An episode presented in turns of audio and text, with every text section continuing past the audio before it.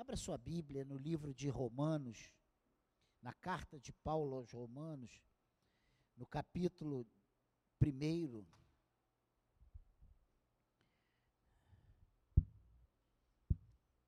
Romanos, capítulo 1, e eu tenho pregado muito usando esse texto, a partir do versículo 8.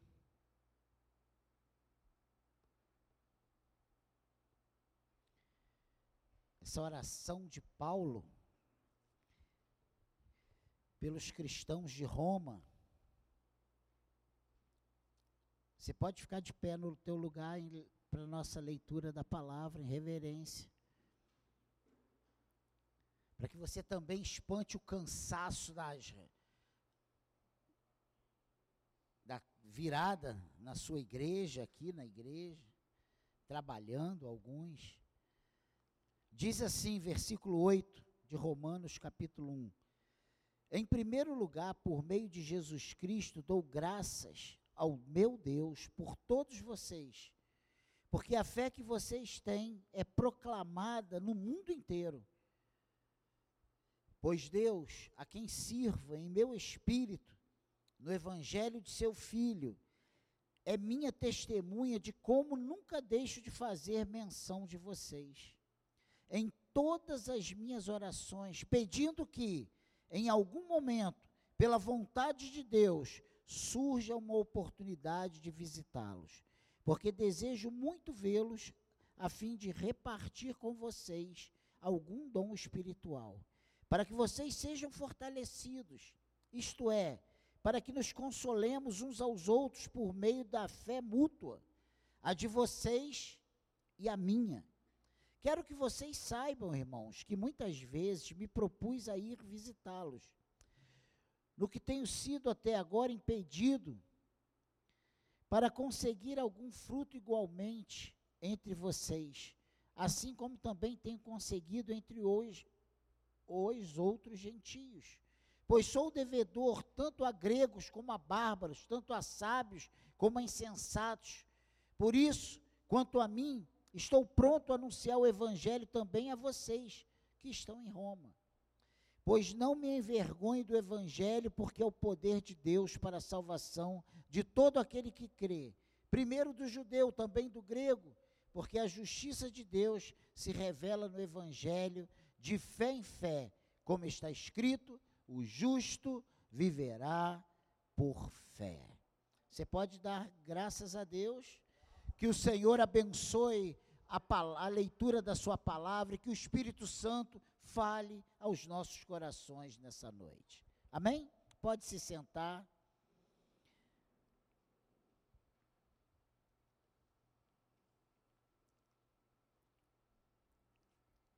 A primeira palavra de 2023 é uma palavra de encorajamento para todos nós, membros da Igreja Nova Vida do Engenho de Dentro. Né? Nós somos encorajados não apenas para lutar, mas para vencer. E não só para os membros, mas para os visitantes, para todos nós que fomos trazidos pelo Senhor, e mais uma vez eu afirmo isso, para estarmos aqui nessa noite e meditarmos na Sua palavra. Romanos é um livro que fala profundamente aos filhos de Deus, com exortações e ensinamentos, mas também de muitas formas de encorajamento e aprofundamento da nossa visão de Deus e seu plano para nós. E nada melhor do que começarmos o ano com uma palavra de encorajamento. Nada melhor do que começarmos uma caminhada né, nesse ano de 2023, sabendo que não estamos sozinhos, sabemos que tem o Senhor que luta conosco ou por nós, sabendo que a vitória já é nossa pelo em nome de Jesus. Isso é a realidade. E a nossa maior dificuldade, e eu tenho visto isso na minha vida, é nós termos paciência para passarmos pelos momentos difíceis e não nos desesperarmos e não tomarmos decisões que não sejam aquelas que não é o que Deus quer que a gente faça. Você já percebeu que na sua vida, nas suas lutas, as maiores dificuldades são quando você se antecipa e quer tomar decisões na força do seu braço? E na maioria absoluta das vezes, essas decisões são erradas. E na maioria das vezes, você não deveria ter feito o que você fez. E não só isso, se você for buscar na palavra de Deus, você vai ver que em muitas situações, homens erraram, homens não foram bem-sucedidos porque eles não esperaram, não esperaram a resposta de Deus, não esperaram o tempo de Deus. E você já prestou atenção também que na palavra de Deus, muitos dos homens muito bem-sucedidos, eles não tomavam nenhuma decisão sem antes consultar o Senhor, sem antes buscar a resposta certa do Senhor. Provérbios diz que os, os, o coração do homem pode fazer planos, mas a resposta certa dos lábios vem do Senhor. Nós temos um grande rei na Bíblia, Davi, e a única vez que ele fez uma coisa que ele não consultou a Deus, ele fez besteira. Mas todas as demais guerras pequenas, guerras simples, guerras que nós, hoje, na nossa altivez, ah, eu não preciso consultar ninguém, isso aqui é só fazer assim, assim, assim. Porque hoje nós temos a matemática da coisa, hoje nós temos o caminho das pedras. E muitas vezes nós achamos que confiar na nossa capacidade de entendimento das coisas é a resposta certa. Mas Deus, eu peço a Ele hoje, para a vida de cada um de nós, que nesse ano de 2023, mesmo nas coisas simples, nós consultemos ao Senhor, nós esperemos a resposta certa que vem dEle, que nós tenhamos a paciência para confiar na soberania de Deus, no controle de Deus e deixar que Ele haja em nós, porque se nós agirmos assim em 2023, ele será um final de ano diferente do que foi 2022, apesar de tantas vitórias que tivemos.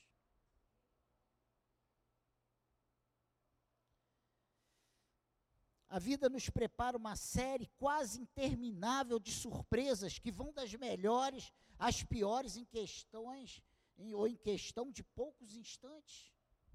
É verdade isso ou não é? Às vezes a gente está numa bênção, está ainda saboreando a vitória quando chega uma má notícia. Já aconteceu isso na tua vida? Isso já aconteceu na minha. Numa boa parte da nossa existência, vivemos sobre sob preocupações e constantes sobressaltos, mesmo confiando em Deus e em sua providência permanente. Na carta de, do apóstolo Paulo, há uma série de palavras dirigidas à igreja de Roma que hoje podem ser contextualizadas por nós. Crentes pós-modernos, na cidade do Rio de Janeiro, que é uma cidade mais improvável do que a nossa, para situações a gente sai todo feliz com a família de carro e a gente pode, na esquina, ser abordado por um assaltante. A gente sai todo feliz, pode ser abordado por um acidente. Quer maiores incertezas do que vivermos nessa cidade? Quem pode dizer, né? E a Bíblia mostra isso. Hoje nós estamos saindo, vamos fazer isso, isso e isso, e tá é se Deus permitir. Chegamos aqui hoje porque Deus nos guardou e nos trouxe em paz até aqui. E se chegarmos em casa é porque o Senhor nos conduziu para casa em paz.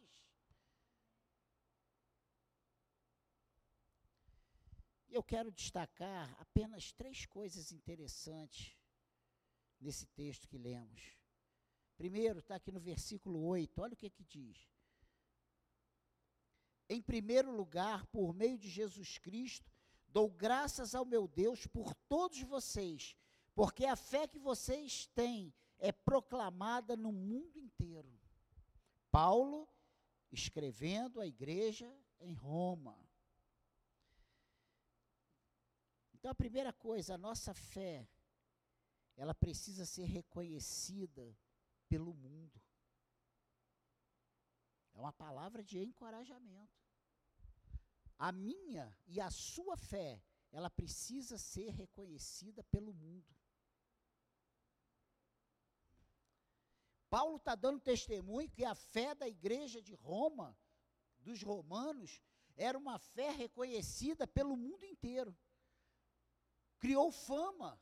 As pessoas ouviam falar que a igreja em Roma tem vivido nos preceitos do Senhor. A igreja em Roma tem obedecido a palavra de Deus. A igreja em Roma está vivendo em conformidade com as orientações bíblicas, apostólicas.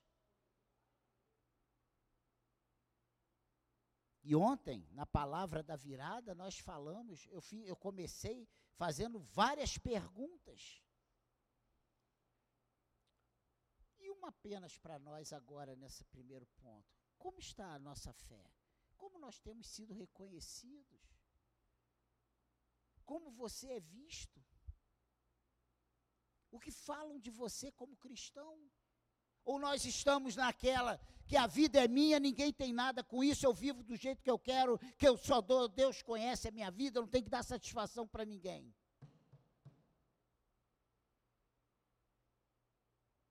A Bíblia diz que nós fomos chamados para sermos exemplos. A Bíblia diz que nós fomos chamados para as boas obras. A Bíblia diz que nós, como servos de Cristo, nós precisamos espelhar Cristo para as pessoas. O brilho de Cristo tem que estar tá em nós. Então, eu não tenho essa que eu vou viver do meu jeito e que se dane, cada um tome conta da sua vida, que Deus está tomando conta da vida de todo mundo. Eu sou servo de Deus. Você é servo de Deus? Então, a sua fé precisa ser reconhecida pelas pessoas ao seu redor. Quando a gente fala o mundo inteiro, é uma forma de expressão mas aquelas pessoas que têm acesso a você, elas precisam ver Deus na sua vida. Como Paulo via e testemunha isso na vida da igreja de Roma.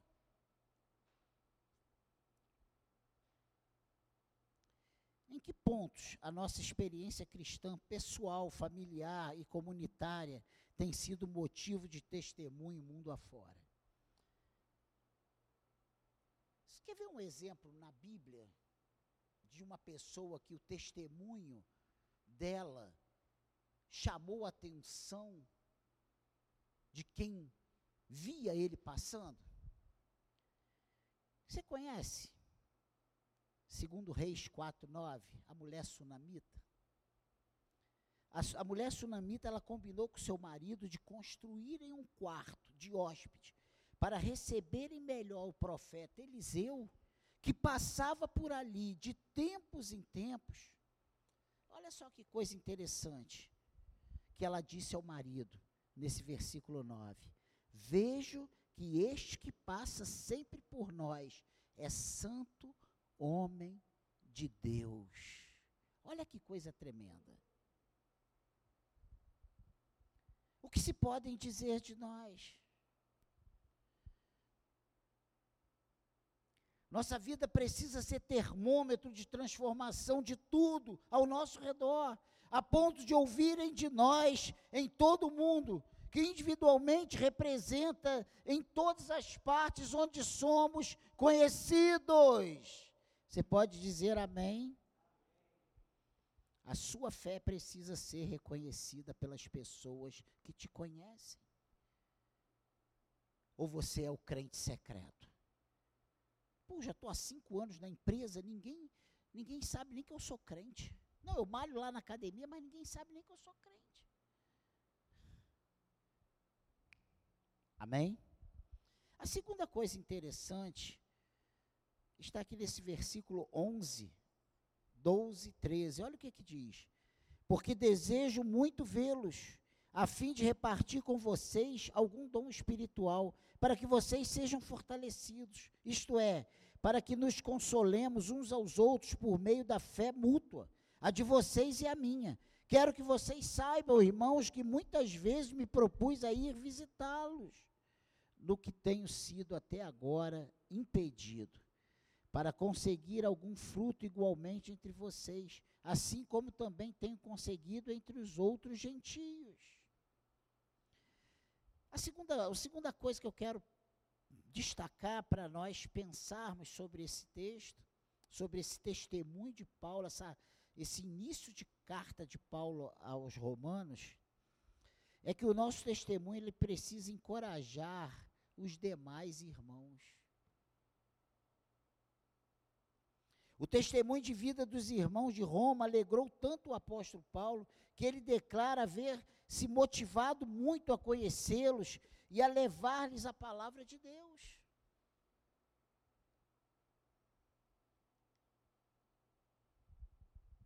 Paulo tinha duas grandes vontades ao visitá-los. Primeiro, pregar para eles a palavra de Deus. Quando o nosso testemunho agrada a Deus, Ele próprio providencia que sejamos ainda mais enriquecidos da Sua palavra. Já viu o papo de dois crentes? É só Bíblia, palavra, bênçãos, o que Deus fez, como Ele foi usado. Não é assim que funciona. Eu estava ali parado, assim, aí de repente uma pessoa vem e Deus me impulsiona, eu oro por aquela pessoa, eu começo a falar de Jesus para aquela pessoa, e daqui a pouco o meu coração foi transformado, aquela pessoa começou a chorar, o Espírito Santo começou a agir.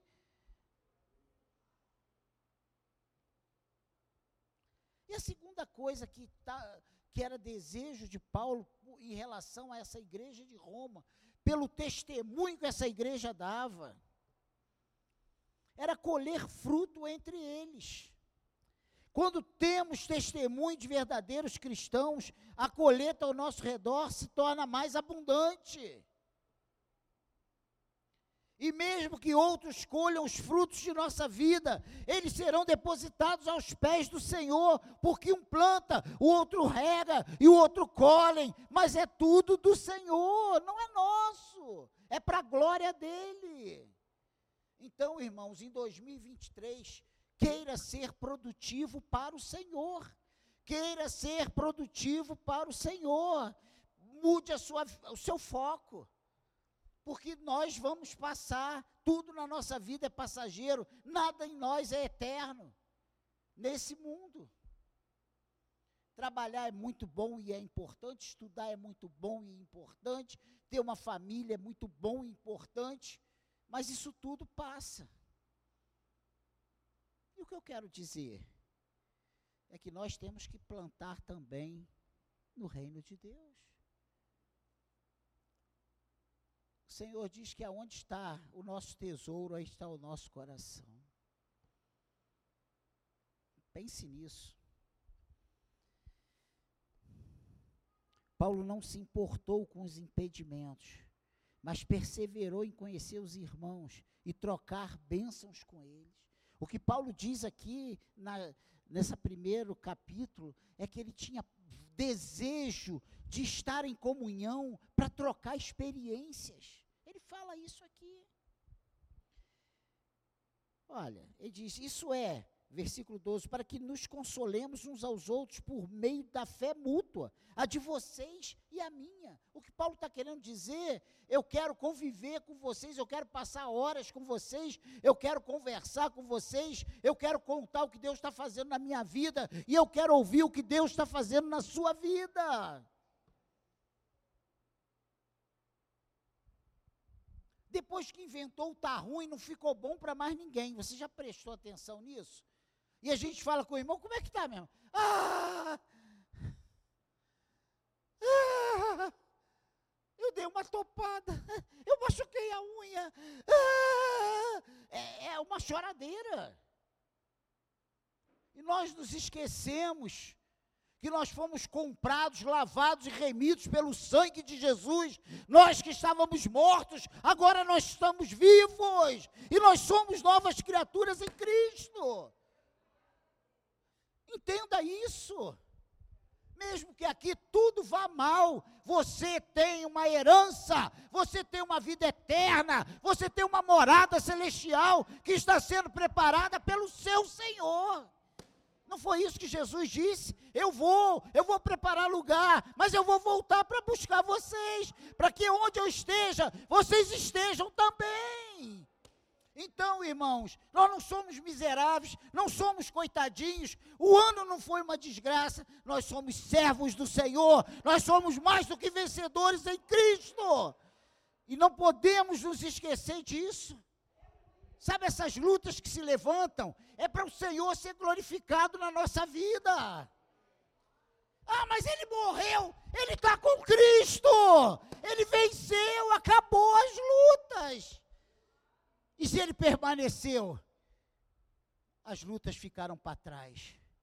Todos os impedimentos de 2022 ficaram para trás. Você lembra disso? Nós já estamos em 2023. Já tem toda um, uma perspectiva nova. Porque a perspectiva antiga 2022, o Senhor já nos deu vitória. Porque o fato de termos terminado o ano e estarmos na casa do Senhor significa que nós somos mais do que vencedores, que nós vencemos todos os obstáculos. Quantas vezes em 2022 você falou: "Ah, eu não vou vencer esse ano não. Ah, essa enfermidade, ah, esse desemprego, ah, essa dívida, ah, essa confusão na família". Hein? E aonde você está hoje? 2023. E aonde está 2022? Ficou para trás. Ontem nós nos despedimos dele. E começamos a agradecer e pedir forças para 2023. E olha, não tenho medo de errar.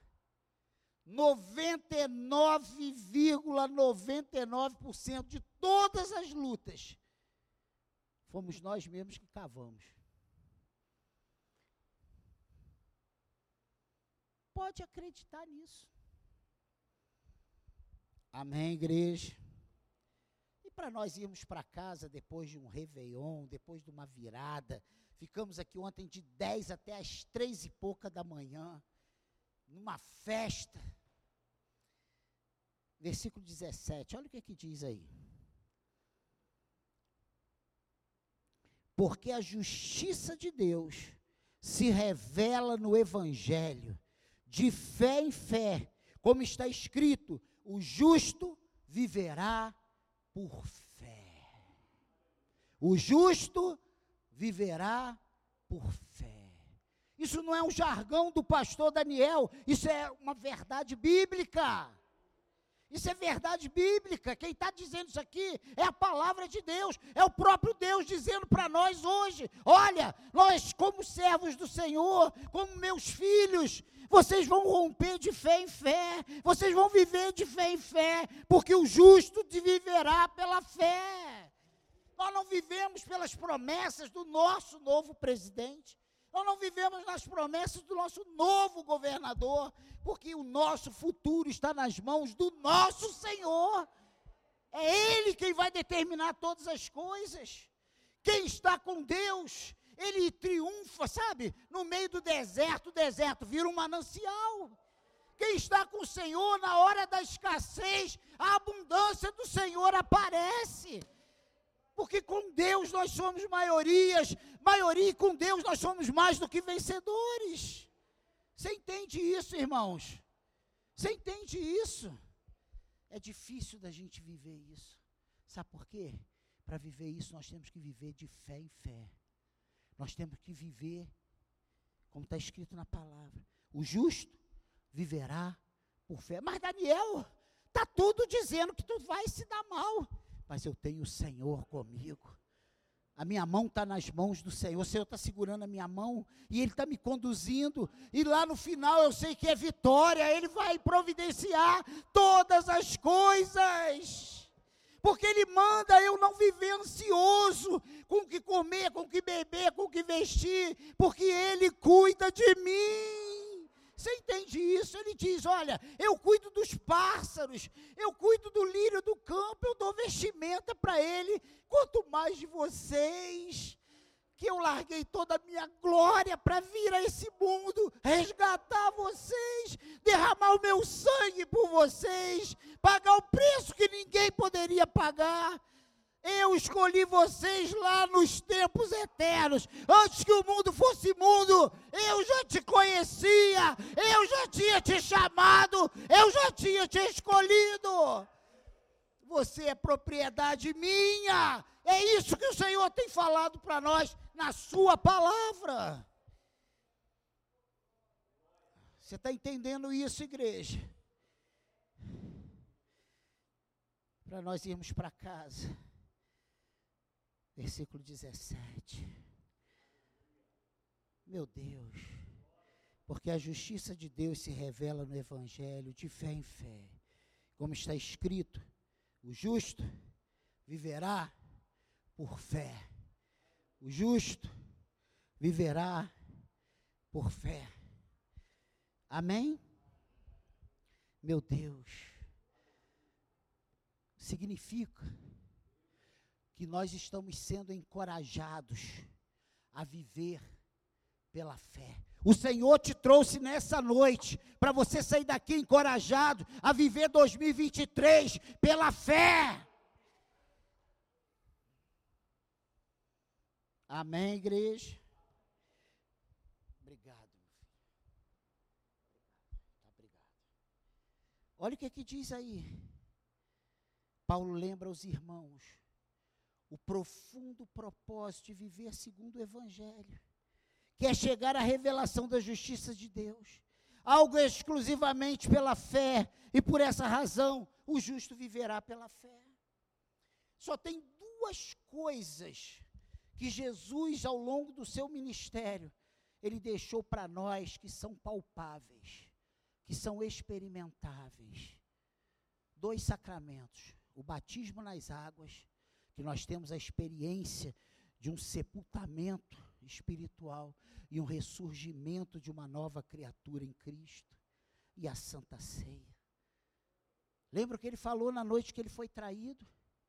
Ele parte o pão, ele dá graças, ele parte o pão e diz: Este é o meu corpo que é dado por vós. E depois ele pega o cálice, ele coloca, ele enche o copo de vinho e diz: Esse cálice é o cálice da nova aliança no meu sangue. Fazer isso em memória de mim, porque todas as vezes que cometes o pão e bebedes o cálice, anunciais a minha morte até que eu venha. Meu Deus! São as únicas duas coisas que nós, como cristãos, apalpamos, pegamos, experimentamos porque todas as demais experiências do cristão é pela fé. Por isso que a Bíblia diz que sem fé é impossível agradar a Deus. É necessário que aquele que se aproxima de Deus creia que Ele é galardoador daqueles que o buscam.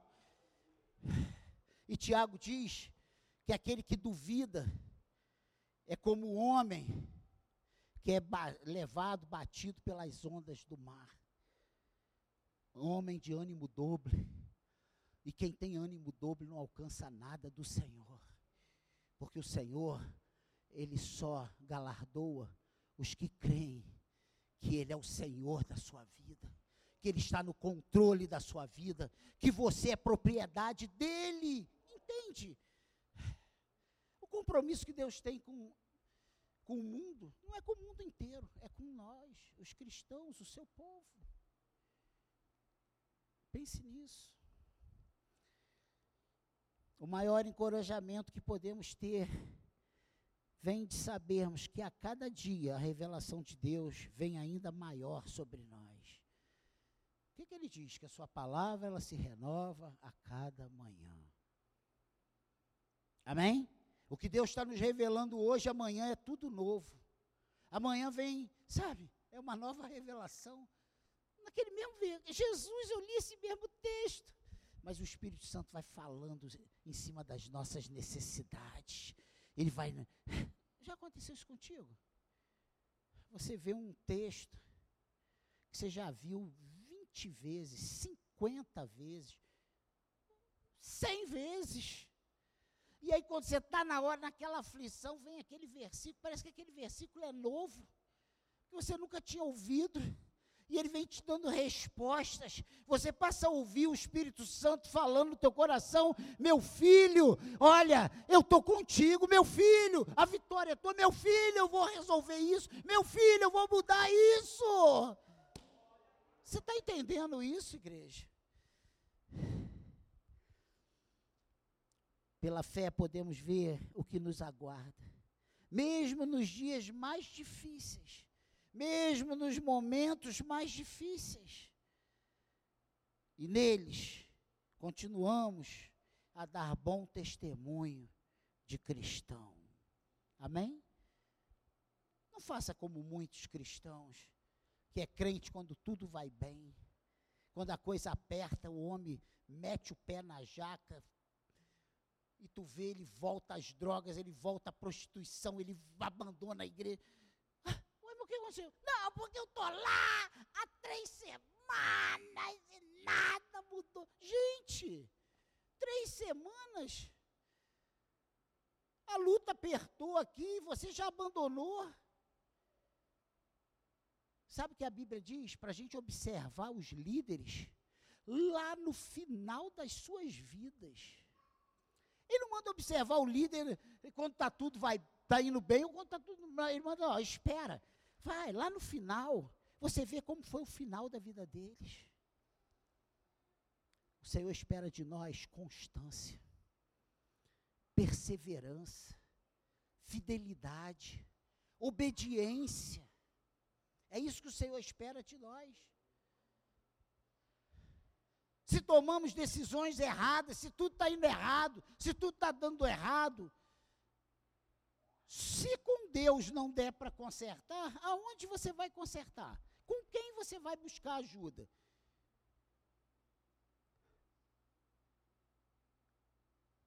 Amém, igreja? E como conclusão nessa breve meditação, nós não somos bons cristãos pelo que Deus nos dá ou promete mas pela experiência de uma espiritualidade sadia e que demonstra vida em Deus e para Deus. Você entendeu isso? Não somos bons cristãos pelo que Deus nos dá ou promete, mas nós somos bons cristãos pela experiência de uma espiritualidade sadia e que demonstra vida em Deus e para Deus. A nossa expectativa deve ser sempre a de agradar a Deus pelo amor despertado em nós, por Ele mesmo. E uma das formas de melhor fazê-lo é viver com testemunho à altura de Deus. Zele pelo teu testemunho em 2023. Olha onde você vai colocar a planta dos seus pés em 2023. Veja com quem você vai se associar em 2023. Veja quais serão as alianças com quem você vai se aliançar em 2023. Para que o nome do Senhor seja glorificado na sua vida. Para que tudo lhe vá bem, lhe vá bem. E lá no final de 2023, você possa glorificar a Deus, porque foi um ano maravilhoso. Ué, mas está todo mundo falindo. Mas eu estou com Deus, e quem está com Deus não fale jamais.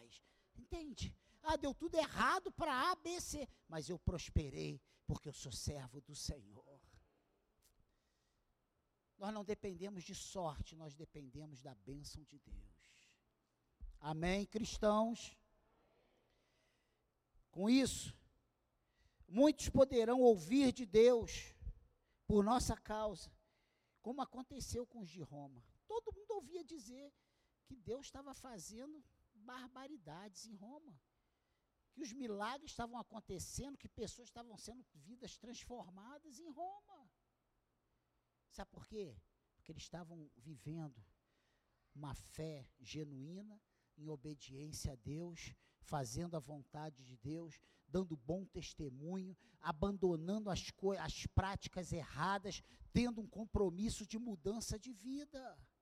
Não adianta eu querer ser de Deus se eu não quero mudar a minha história, se eu não quero mudar a, as minhas velhas práticas, se eu quero continuar sendo o mesmo. Amém, igreja.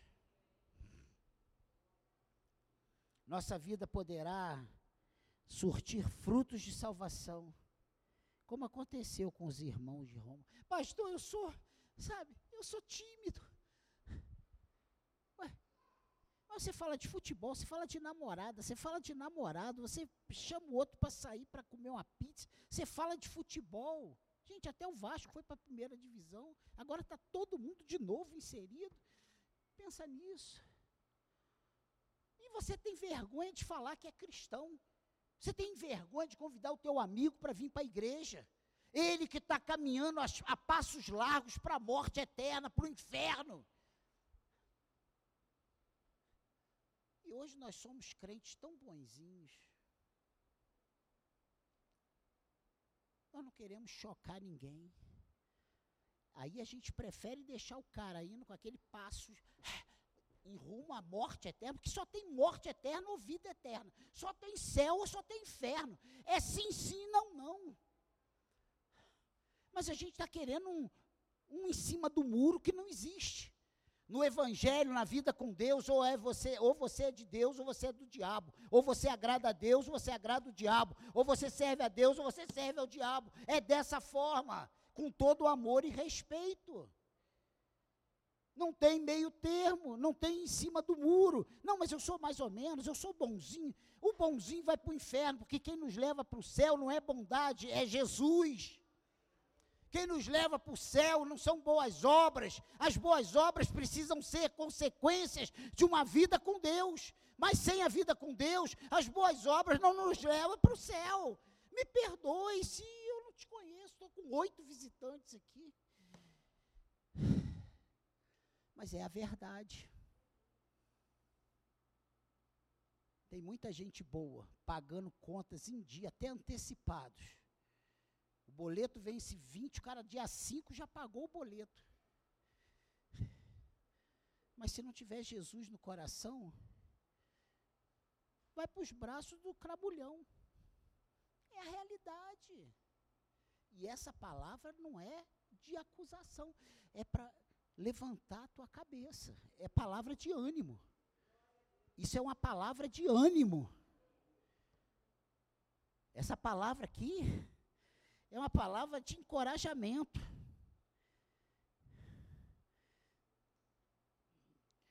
É para você não desistir. É para você continuar. Porque todo esforço com Deus vale a pena. Quem tem plano de saúde aqui? Qualquer plano de saúde. Clínica médica, quem tem qualquer um plano de saúde, que na hora de uma. Você não precisa ir para o Salgador. Quem tem seguro de carro, de casa, algum seguro aí? Sabe quando a gente valoriza essas coisas? Quando bate o sinistro. Quantas vezes durante o ano a gente resmunga, eu estou pagando esse inferno desse seguro. Eu vou parar com esse plano de saúde. Hein? Minha filha mais velha teve que tirar um pulmão inteiro. Ah, se eu não tenho plano de saúde. Eu já tive infarto e coloquei quatro estentes. Ah, se eu não tenho plano de saúde. Minha mulher teve linfoma. Cada químio dela era mais de 20 mil. Ah, se eu não tenho plano de saúde. Só um exemplo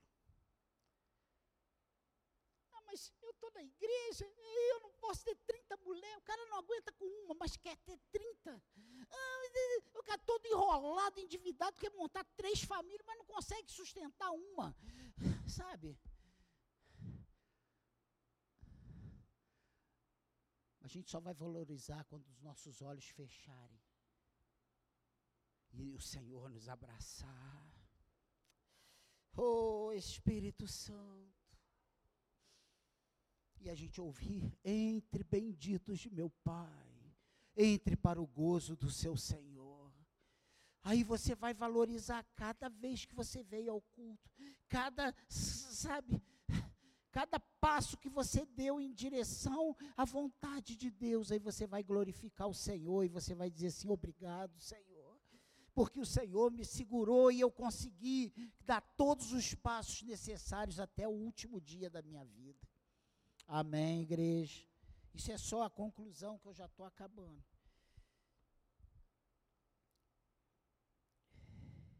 Nenhum impedimento deve nos privar de, da continuidade de nossa vida com Deus. Tá ruim? Adore mais, ore mais, cante mais, venha mais para a igreja, participe mais. Eu sempre falo para o nosso líder da assistência social, Diácono Carlos. Esse mês agora nós distribuímos cestas básicas para umas famílias de extrema pobreza. E eu participei. E quando eu participei, o valor que eu tinha foi praticamente tudo que eu tinha disponível que eu dei para aquilo ali.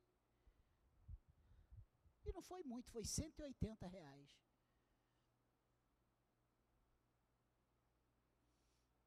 E aí, lá no meu coração, eu penso: se eu esperar estar sobrando para fazer, sabe quanto que eu vou fazer?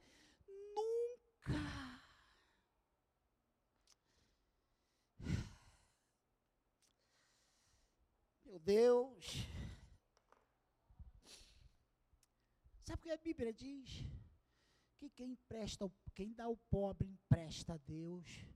Tu já viu Deus? É a Bíblia que diz, não Daniel, não. Tu já viu Deus dever alguma coisa a alguém? Em poucos dias. E hoje eu tenho quatro vezes mais do que o que eu dei na minha conta.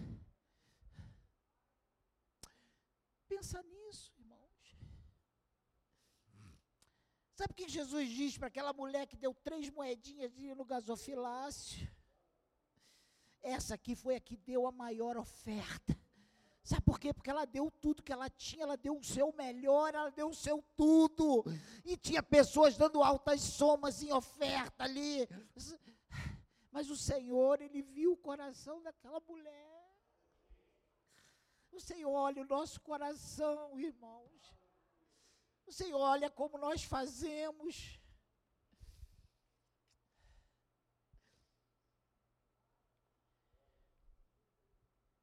Não deixe que nenhum impedimento te prive da continuidade de nossa vida com Deus. Pela fé vivemos, pela fé sabemos nosso lugar na história, pela fé vencemos, pela fé chegaremos à glória. Amém, igreja. E pela fé sabemos quem somos e que somos mais que vencedores por meio daquele que nos amou, Cristo Jesus. Amém, igreja? Não deixa que o homem endureça o seu coração. Eu não sei por que, eu estou falando disso, não está no script. Mas a gente leva tanta burdoada de homem. Sabe quem bate na gente? É o homem, é quem está do teu lado. Quem pisa no teu dedinho cravado aí, é quem está do teu lado. Jesus não faz isso não. Mas a gente pega essas, esses pisões, essas traições, essas maldades, e a gente coloca tudo isso na conta de Jesus. E a gente paralisa o nosso serviço para Deus, a gente paralisa a nossa frequência na igreja, a gente paralisa a nossa ajuda às pessoas carentes. Não deixe de fazer o bem. Independente de quantos te traíram, quantos te enganaram. Se você fez para o Senhor, você, Ele que vai te recompensar. Amém?